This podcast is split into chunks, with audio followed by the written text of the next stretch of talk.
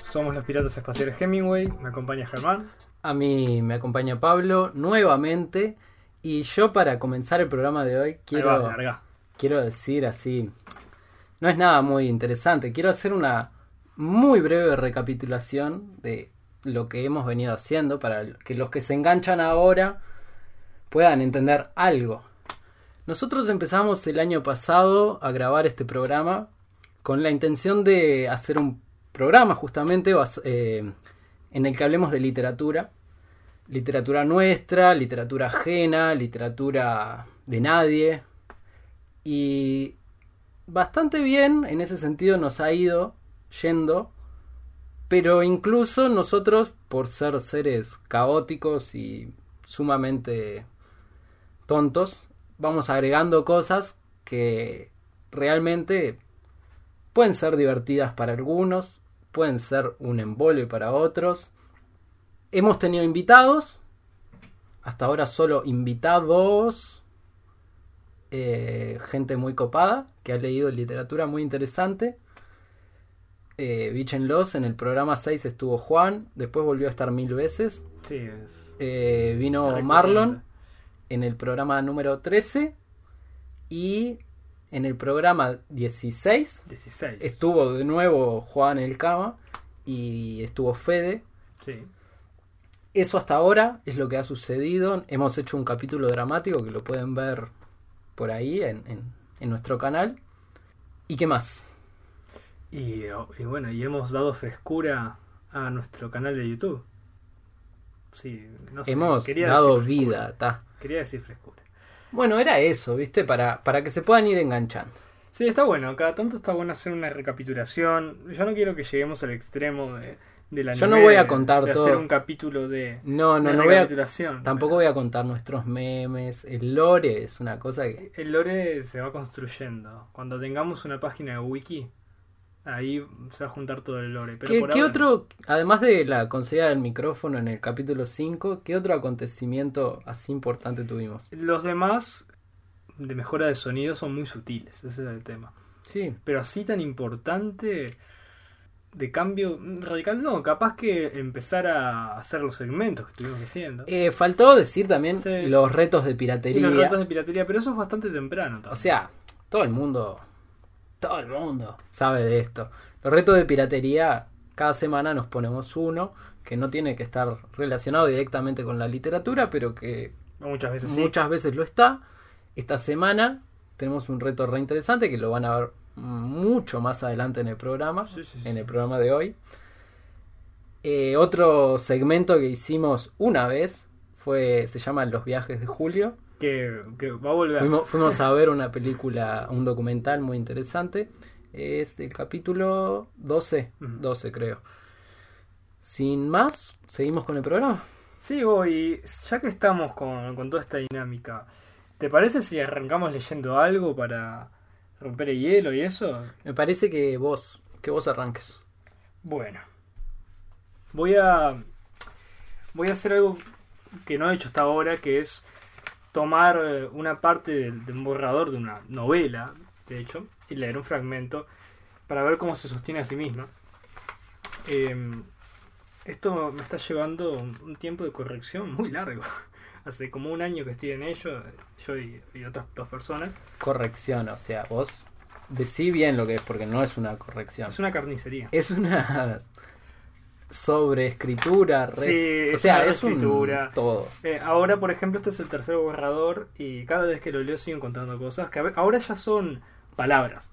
Por ejemplo, acá, acá hay una muy, muy divertida que, que vi acá, que esto sirve también como referencia general de lo que es muchas veces escribir, que uno piensa que escribir tiene esa idea poética de escribir y la creatividad y, y el sentarse en solitario, pero en realidad el 90% de escritura es corrección. Claro, eso es para otra gente. Claro, eso es para eh, quien lo toma como un hobby. Pero- muy, muy oculto está el tema de, de cuánto ayudan, no sé, las esposas de los escritores. Sí, esas cosas, sí, de cuánto la esposa de Tolstoy pasó, transcribió la, eh, no sé si Guerra y Paz o una de esas, la transcribió siete veces. A máquina o a mano, no sé qué fue. Sin ir más lejos, eh, yo- yo- mm, la- ¿viste la madre Julio Inverso? Que yo te conté, hace Sí, un tiempo, sí, que sí, fue mi alumna. Ella le hacía toda la corrección de los libros del hijo. Así que las No, madres. no, también. claro, a mí me consta que hizo la Sí. compilación de uno. Hizo pero- la compilación de uno e hizo la corrección de los libros. Fuck. Sí, sí, de- del tipo. Así que Y sí, eso- sí, y- sean importantes. Y mira, si Luis Bravo está escuchando esto, sos un garca que te llevas todo el crédito. Ah, pero tal, es importante, ¿viste? La- las mujeres eh, Están detrás de todo. en, en la y vida adelante y adentro y afuera. Sí, en todos los sentidos. Bueno, acá eh, justamente estaba leyendo así de rebote y vi este, que decía una corrección, parecía ofendida y yo lo taché y puse ofendida. O sea, justificate echar un renglón entero por sacar una palabra. Perfecto. A ese, a ese punto estamos, ¿no? Y, y bueno, yo era medio al azar, voy a elegir una, una parte y voy a leerla. No, no va a tener mucho contexto, pero vamos a ver si se sostiene por sí sola. Bueno, esto, esto es más largo de lo, lo acostumbrado. Empecé a escribir su número, pero paré de golpe, haciendo una mueca y rechistando. No podría ser tan ansioso y ridículo, eso estar esperando una llamada, una excusa, un mensaje de mejor lo dejamos para otro día. Eso era decadente. Entonces escuché el timbre. Sabía que era Ana. Justamente por eso pensé en no contestar enseguida, para hacerme el interesante. Pero concluí lo evidente. Tal vez el considerado fuese más importante. Me puse de pie en un salto, toqué el botón rojo del portero y abrí la puerta de la calle. Me quedé estático. Sabía que Ana tardaría algo así como 46 segundos, unos 72 pasos en subir todas las escaleras, un poco menos por el ascensor. Pero me parecía que tardaba más de lo que esperaba. Quizás fuese de pasos largos. Entonces la sentí golpear, y casi correr mi mano al pestillo, pero me detuve. Contestar tan rápido no sería nada interesante. Sin embargo, no me pude resistir al segundo llamado y abrí la puerta sin estar preparado para verla. De haber sabido que estaba empapada habría tardado menos, aunque pensándolo bien, tal vez no. Con la, con la ropa mojada y el pelo y el pelo aplastado por la lluvia, con el rostro picoteado por gotas de agua, estaba muy atractiva. Tardaste, dijo. Yo contesté levantando la vista de la transparencia de su blusa y luego rascándome la cabeza. Estaba haciéndome interesante, dije. Ana rió, dio, dio medio paso y me besó casi sin tocarme. Intentá que la próxima vez que lo hagas no llueva. Desviar mi mirada de ella, de cómo se veía, era difícil, pero tuve que hacerlo. No tenía. no podía tropezar con mis impulsos y torpezas. Pero, pero a pesar de intentarlo, durante dos o tres segundos tuve que volver a verla, sin poder resistirme. Sus pasos eran alineados, siempre cruzados, con sus piernas de forma que resultaba naturalmente atractiva. No le importaba ocultar que miraba para todos lados, tal vez juzgándome por el lugar en que vivía. Le pregunté si quería una toalla para el pelo y me dijo que sí. Aproveché el momento para distraerme un poco. Cuando volví al baño estaba sentada en el sofá, de piernas cruzadas y mirando la lluvia por la ventana. Me pareció una de esas personas que no tienen muchos problemas en hacerse sentir como en casa. ¿Seguís siendo- ¿Seguimos siendo quienes decimos ser, profesor? Su pregunta salió de la nada, y la ejecución fue extraña. La lanzó casualmente mientras terminaba de secarse el pelo y sin dejar de ver para afuera. La vi a los ojos. Compañeros de trabajo. Hablé con voz de queda. Ella lanzó una carcajada y dejó la toalla. ¿Eso es lo que querés? Claro que no, pensé, pero no lo dije. Entonces se puso de pie y me extendió la mano. Yo también me paré. Tomó mi brazo y miró para un lado y otro. Deberías mostrarme tu cuarto, dijo, cuando ya empezaba a caminar hacia él. Entonces, al mismo tiempo que caminábamos rumbo al colchón, miré su nuca, pálida, triangular, surcada por un pelo recién secado. No pude, no pude hablar, ni siquiera seguirla a lo más profundo de ese laberinto. Lo único que hice fue perderme en la oscuridad con ella. Fin. Bien. Lo que es gracioso es que yo estaba mirando la hoja mientras lo leía y ver las correcciones que hacías Ah, en tiempo sí, sí. real. Te sale muy bien, te lo voy a decir porque a mí no me sale tan bien. El profesor ah, se nota desde el primer capítulo, ¿no? Pero si vos sabés un, Sí. un poco más que la Pero gente digo, escucha. se nota desde el primer capítulo, pero eh, en este capítulo su carácter obsesivo Totalmente. obsesivo. está, está salado. Está, está galopante. Como. eh, quiero usar la, la jerga correcta. eh, neurótico. En algunos aspectos. Y en otros aspectos. eh, No, no, claro, neurótico siempre, pero eso es aparte. Sí, sí. Eh, estábamos hablando del tema de, bueno, no solo de mirarla a ella y tipo y de querer todo el tiempo desentrañar qué, ¿Qué le pasa? qué le pasa, qué hace, qué piensa, sino también el tema del contar los pasos, los segundos. ¿Cuánto tarda? ¿Qué piensa? ¿Qué va a decir? ¿Qué piensa la mina? Pero además al mismo tiempo es un distraído bárbaro. Sí. Eh, me perdí un segundo. ¿Cómo? ¿Por qué demoró él en abrir la puerta? Porque se principio- estaba haciendo el cheto. Pero Y- no era que, que quería hacerse Quería hacerse el y cheto. dijo no. No, para un cacho. Mm, Es demasiado. Sí. Está, está lloviendo. O sea, y ahí la abrió. Ah, y fue todo eso lo que Fue demoró. todo eso en muy poco tiempo. Ah, bien. Eh, bien. fue él yendo al pestillo y, y abriéndolo. Esto es un, es un capítulo suelto. De, Obviamente, avanzado. sin, el, sin lo anterior y sin lo que sigue, una historia. No es un capítulo que la historia se valga por sí misma. No, es un- claro. Es, una, es una escena. Es una escena y Uno- está- uno puede está bastante bien. Uno puede tomarlo como, como un recorte. Este es el tipo de cosas que se publican, por ejemplo, en una revista, un diario, pe- pe- pensando que se va a seguir publicando. Más bien, más bien. Pero ¿qué pasa? Eh, cuando vos mostrás un recorte de la historia, si, si el recorte tiene coherencia con el resto de la novela, debería darle al lector una imagen lo suficientemente buena sobre el personaje en todo el resto de la novela. ¿Viste? Como vos decías ahora, de, de que se notaban cosas de él. Bueno, está bien que se noten y está bueno que se sigan notando. Y sí, si no, si no caracterizáramos a los personajes. Bueno, justamente, manera, una de las cosas más difíciles es la de crear los personajes. me consta, me consta. Sí, y no tanto crear los personajes, sino que sean consistentes con la historia. sí, sí, consigo mismo. Claro. obvio. Claro, que no sea, por ejemplo, en el caso de este tipo, ¿no? Que no sea un tipo eh, obsesivo a veces. Alguien cuando es obsesivo es obsesivo en la mayoría de los aspectos de su vida. Eh, si, si vos, por ejemplo, estás haciendo la descripción de un personaje y el tipo es un loco que cuenta los pasos de la gente cuando está subiendo, pero en otros aspectos es totalmente pero, pero totalmente desligado de, esos detalles y deja pasar muchas cosas. Puede que sea una persona verdadera, pero puede también que dé la sensación al lector de que es algo inconsistente. Y que por más que vos no te des cuenta cuando lo estás leyendo, te, embola. Si yo leo un personaje inconsistente, digo, pa, eh, esto no cierra, ¿viste? Sí, más bien. Pero, o sea, yo me consta, digo, en mi pensamiento es como un tema bastante más complicado en el que conlleva, tipo, conocer a las personas y tipo... claro, lógico. y, y porque, tipo, las personas también son inconsistentes a veces en la vida. Sí, Pero claro, pero no sea, es lo mismo en la narrativa. en la porque- narrativa queda extraño. Porque uno puede ser inconsistente en la vida, pero no tanto en sus pensamientos. Puede ser inconsistente una vez y no todo el tiempo. Claro, hay un promedio. Eh, Una persona que tiene una tendencia a hacer algo, por más que no lo haga siempre, a lo largo lo va a hacer.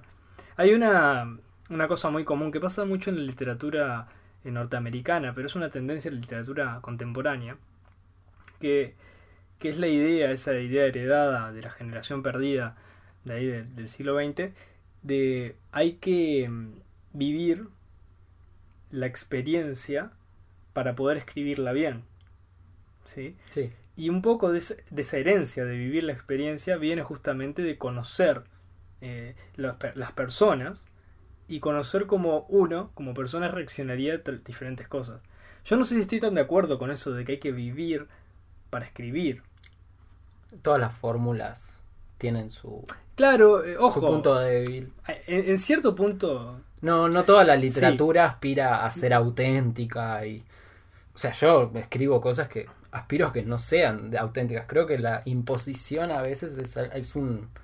Es- para una historia y para todo es como muy interesante. de- claro, Traer. pero, pero vos fíjate esto. son ¿no? tipos de literatura. Sí, pero ojo, Son objetivos diferentes. Son de- objetivos diferentes, pero ojo. Una, una cosa es eh, crear. La experiencia te da el conocimiento de las personas, por ejemplo. Entonces te da más posibilidades de hacer una persona.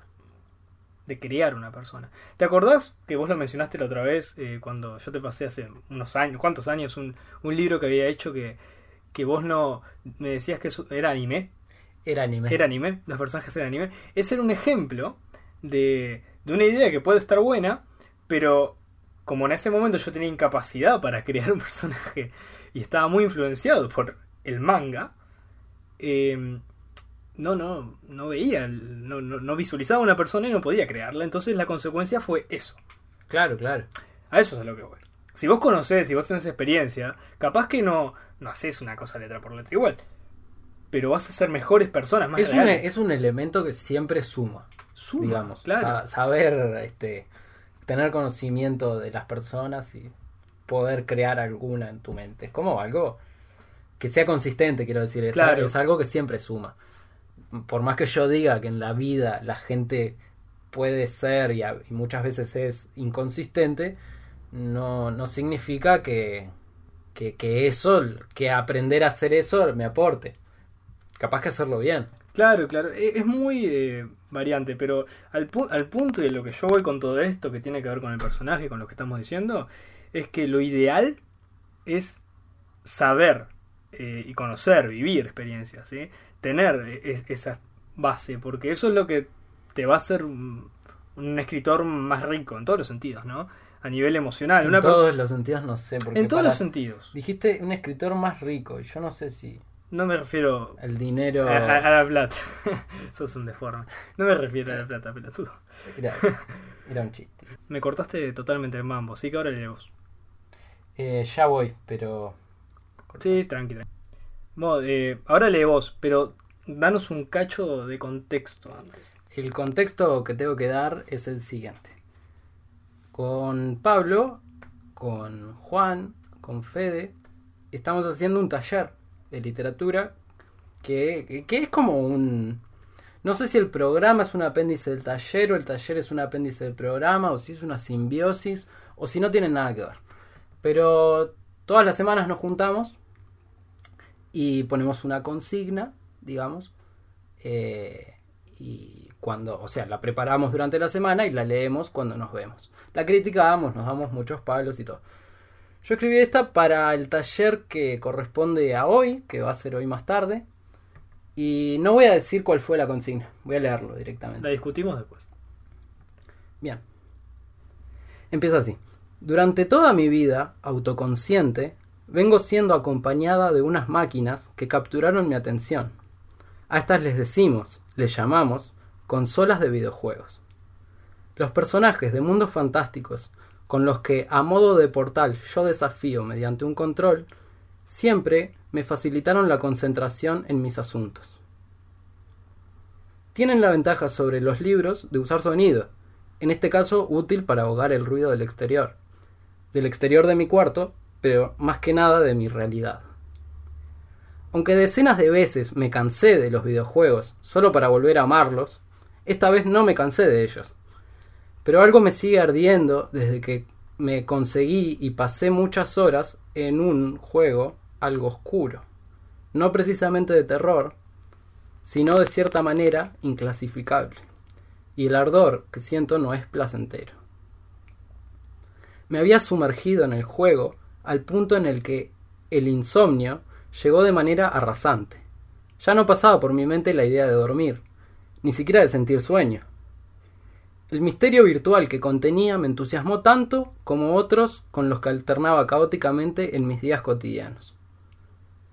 Ya cercana a los escenarios finales, en determinado momento me tocó perder, perderme por un laberíntico parque, pero logré encontrar la salida. Un portón majestuoso, plateado por espejar la luz lunar, se abrió en dos hacia el interior, chirriando extensamente. Entonces fue que al tocar el botón para desplegar el inventario, me quedé pasmada por unos instantes, buscando un cuchillo que me había adueñado hasta el momento. Encontré en cambio una nota, escrita a mano con tinta negra. Leí, quizás el haber llegado hasta aquí, a recuperar lo que perdiste, solo confirmará tardíamente tu impotencia original. Y consumida por el fuego, tendrás un destino de ceniza. Al dar los pasos necesarios para atravesar el portón, el cielo nocturno se iluminó, pero no fue de manera instantánea. Sentí que fue extraño. Esa distorsión en la sensación del pasaje del tiempo no es normal. Pero yo estoy en esto precisamente por estas experiencias. Escuché el ruido de un timbre y ahí mismo, al girar hacia la izquierda, en medio de la pradera extensa, vi un edificio escolar que me hizo detenerme toda, porque el edificio era peligrosamente similar al de una escuela real que está en el barrio de la Guada. Es gris, colocada incómodamente en una calle con repecho, enrejada y de puertas verdes. Pero yo no fui a esta escuela, no es el caso. La puerta estaba abierta. Me introduje y me orienté por un sonido que escuchaba. Venía del primer piso. Mientras subía las escaleras, se hizo claro que eran las voces solapadas de muchísimos niños. De alguna manera la tensión de este momento se me hizo apenas soportable. Tragué saliva. Pisé el último escalón, giré a la derecha y llegué a la puerta, la última puerta, al final de cinco metros de pasillo. Empujé la puerta y, al entrar, vi apenas un taburete, sobre el que una radio encendida producía un sonido. Entonces me acerqué a inspeccionarla. Al interactuar con el objeto pueden visualizarse los botones de la radio para alternar frecuencias, por lo que me puse a explorarlas. Primero un ruido blanco, después el sonido de una guerra, seguido por un sonido sereno donde se escuchan ladridos de perro a lo lejos. Después escuché, pero me salté volando, un programa de preguntas sin respuestas, uno de críticas de deporte, otros de noticias irrelevantes. Y finalmente, en la 99.3 FM, un hombre que, por lo visto, decía una especie de discurso. Aquí me detuve. El señor hablaba sobre el desarrollo de las sociedades y parecía saber algo sobre todo. Pero me detuve a pensar, y no sé cómo llegué a esto, en la imposibilidad de escapar de cierto modo de vivir, el de nuestras sociedades. Y de alguna manera me dieron ganas de escapar de muchas de las premisas de la vida adulta y universitaria que sé que se esperan de todos, hasta de mí, aunque a veces me percibo invulnerable de expectativas ajenas. Pero no escapar por la opresividad de lo establecido, sino por curiosidad, simplemente la curiosidad de saber qué otras posibilidades podría haberme creado conocer la extensión de mis deseos. Al presionar el botón para regresar al modo regular, provino al unísono un ruido desde la puerta, yo me volteé, asustadísima. La puerta estaba cerrada, entonces me acerqué y comprobé que había sido sellada, completamente. Intenté abrir el inventario, pero el botón no respondía, no había reacción. Volví a girar y me sorprendí al ver que ya no estaba la radio, no estaba el taburete ni nada, y que las lisas paredes color crema se habían trocado por otras, revocadas desprolijamente y sin pintar. Caminé en círculo, tocando todos los botones, pero ninguno respondía, solo podía caminar. Nada me decía nada. Ya ni la puerta me largaba el mensaje original. Está cerrada desde el otro lado y averiguando, me enteré que así fue para muchas personas ese lugar. Un callejón cerrado, evitable, en el que una emboscada puede terminar con el camino. Y ya no hay manera de llegar desde aquí hasta el final. Claro que siempre se puede volver a comenzarlo. Eso se lo dejo a alguien más. Yo ya encontré otro juego para mí. Fin. Eh, primero, tengo un montón de cosas para decir. Pero primero, me gusta mucho la idea de del videojuego como portal. El concepto del videojuego como portal a otro mundo. Claramente. Que no es una cosa que esté acostumbrado a escuchar. Y O me sea, sorprende. O sea, a ver, el, el, el juego era un juego. Sí, sí, pero eh, el- conceptualmente. y lo del que decía del portal, o sea, cuando Sí. mencionaba portal estaba mencionando el, el control claro. como el portal para eh, comunicarse con ese otro mundo. Claro. Pero vos te referís a otra cosa. Sí. Yo, yo me refiero a otra cosa, pero conceptualmente, ¿no? Eh, cómo, cómo tiene mucho de eso, ¿no? El tema de despegarse del mundo y meterse en otro Cualquiera mundo. que juegue videojuegos Sí. tan apasionadamente como yo Claro. sabrá que que O- uno puede meterse demasiado. juego. Otra cosa. Y todos los niños que hayan jugado Minecraft. Sí, también, sin duda. También, eh, otra cosa. eh, influencia de Dark Souls. Ceniza. La, tal. la saqué Mientras lo escribía. Sí. Eh, y otra cosa importante. Vos, el, nosotros hablamos esto hace un tiempo. La, la cualidad autobiográfica de la ficción, ¿no? Eh, tiene mucho autobiográfico eso. ¿En qué sentido? Tiene muchas imágenes de tu vida. O sea, yo sé que sí, pero decime cómo. Eh, por ejemplo, la imagen de la escuela. Por ejemplo, es una imagen de tu vida. Sí, sí, claro. Claramente. Yo sé, pero digo, hasta alguien que no sabe esas cosas, que no te conoce, igual intuye que, que hay algo ahí. ¿Entendés? Se, se lee el tema de, de la visión del mundo eh, hacia este personaje, ¿no? Se, se ve muy autobiográfico. Ojo, cuando yo digo autobiográfico, eh, quiero aclarar que no digo necesariamente eh, esto es mi vida, sino los elementos tomados para crear este elemento de ficción tienen experiencias asociadas a mi vida, que capaz que no, no tienen que ver directamente conmigo. ¿sí? Y yo veo mucho de eso, veo mucho rastro de autobiográfico y me parece que es muy bueno, que el uso de esos elementos le da profundidad a la historia. Este, después está, si me querés que me ponga nazi, tenés un, Eh, tengo un par de cosas unas cuantas cosas. eh, que incluso las corregí en, Sí. en el medio del hablar. Hay algunas que por mencionarlo mal se entendió mal la oración. Pero nada más. Pero ta, esos son, no quieren volarla y como no está el cama no lo disfruto tanto. Eh, pero, pero, pero vos, Igual la influencia original no era Dark Souls. no, no, pero digo la que influencia original era Silent Hill. sí, Y, sa- y salió tenía, porque tenías, tenía elementos en pegó, pegó la coma. el tema pero- de... Yo te dije ahí. influencia reciente de Dark Souls por palabras usadas y, y elementos como la puerta cerrada del otro lado, que, que eso es muy Dark Souls. pero bueno, eh, che, ¿tenés algo más para comentar? No, se termina ahí. Ta, vamos a saltar al reto de piratería. Ah, saltar porque sí, es lo que nos viene ahora. Eh, Pero no, la gente no puede saber que tenemos anotadas las cosas acá, Germán. Ta, yo lo, lo borro. Quédate Está bien, tranquilo que lo editalo, borro. editalo. Como todas las cosas inapropiadas que decimos en el programa. Bueno, eh, voy a empezar yo mostrando. Sí, ahí va. Porque así Esto, acá es cuando te das cuenta, che, somos un podcast, no somos un programa de YouTube, un blog. Entonces no podemos mostrar en la cámara esto. Pero van a aparecer imágenes en el video. van a aparecer las imágenes del video. El reto de piratería de la semana pasada, por si no lo escucharon, era hacer unos dibujitos. Eso nos digo. Unos dibujitos muy felices y comentarlos. O no tan felices, pero comentarlos igual. Sí, ¿Qué te parece este?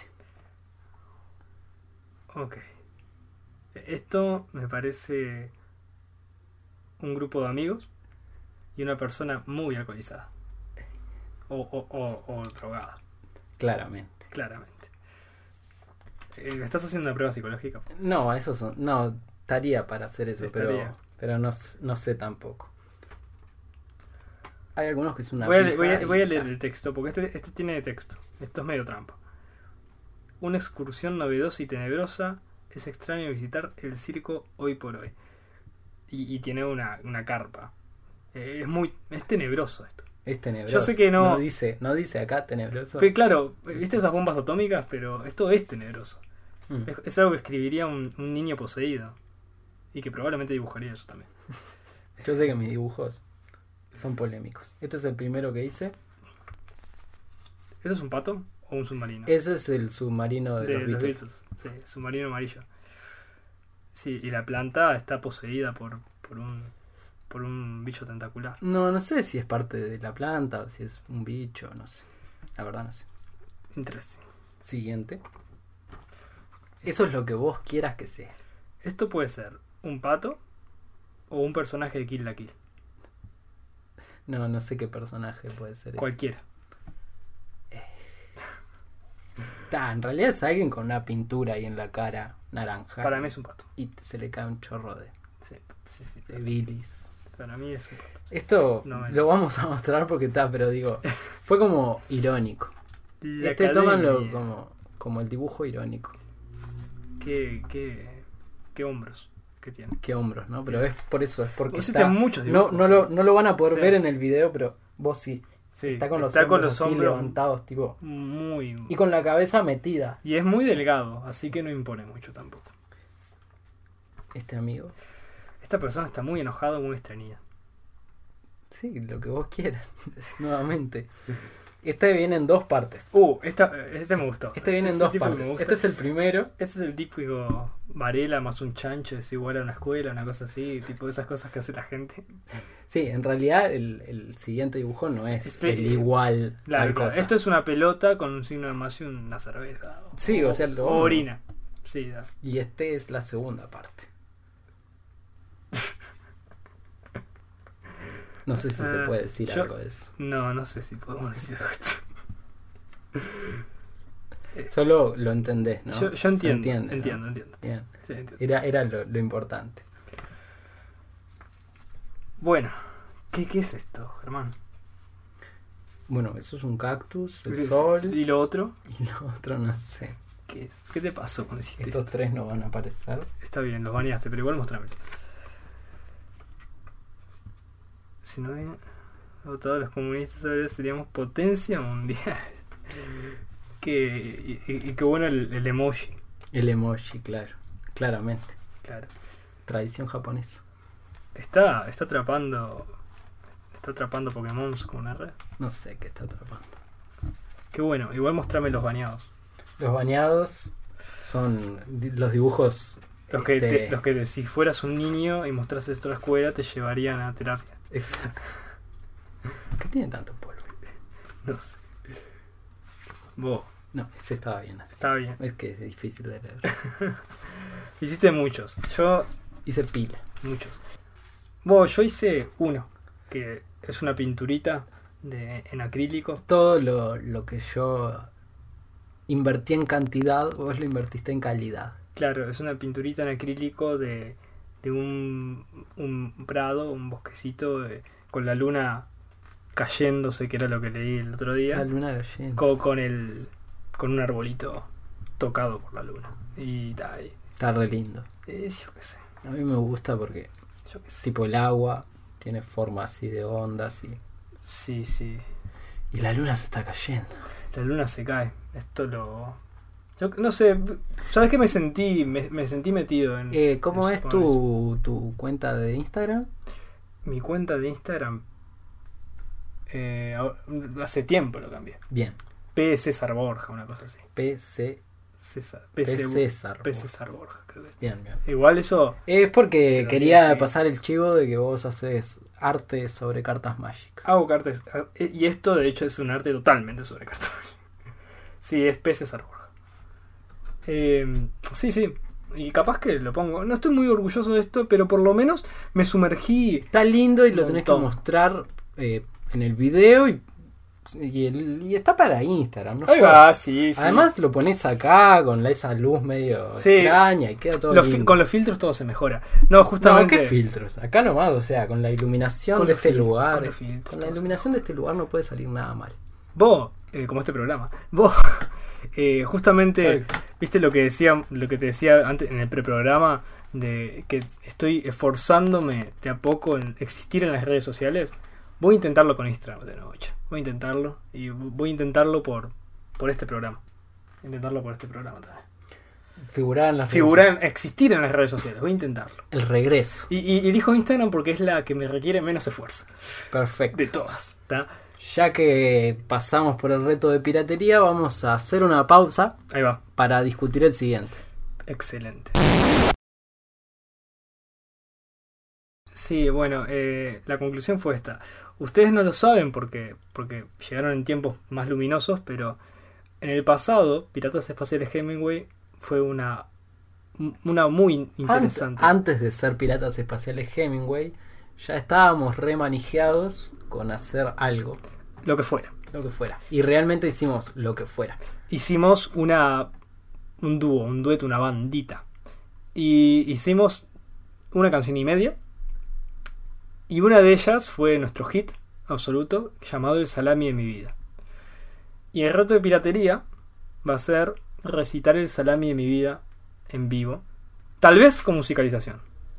tal vez. Se puede, se puede. Se puede, se puede. Creo que se puede. Tenemos instrumentos. Sí. Se puede, se puede. ¿Tá? Y, y bueno, y después enterrarlo para siempre. Sí, o sea, que quede como un lore más. Que queda como el lore. ¿Vos, algo Por más? si no saben. eh, no, nada más. Iba a decir algo. No, está- del lore y eso. De- está bien, está bien. Después, después, un día hacemos un capítulo de lore. No, ya, to- todos nuestros capítulos son lore. Todos nuestros programas son lore. Vos, eh, entonces nos despedimos, Germán. Sabelo. Sabelo. Yo creo 5.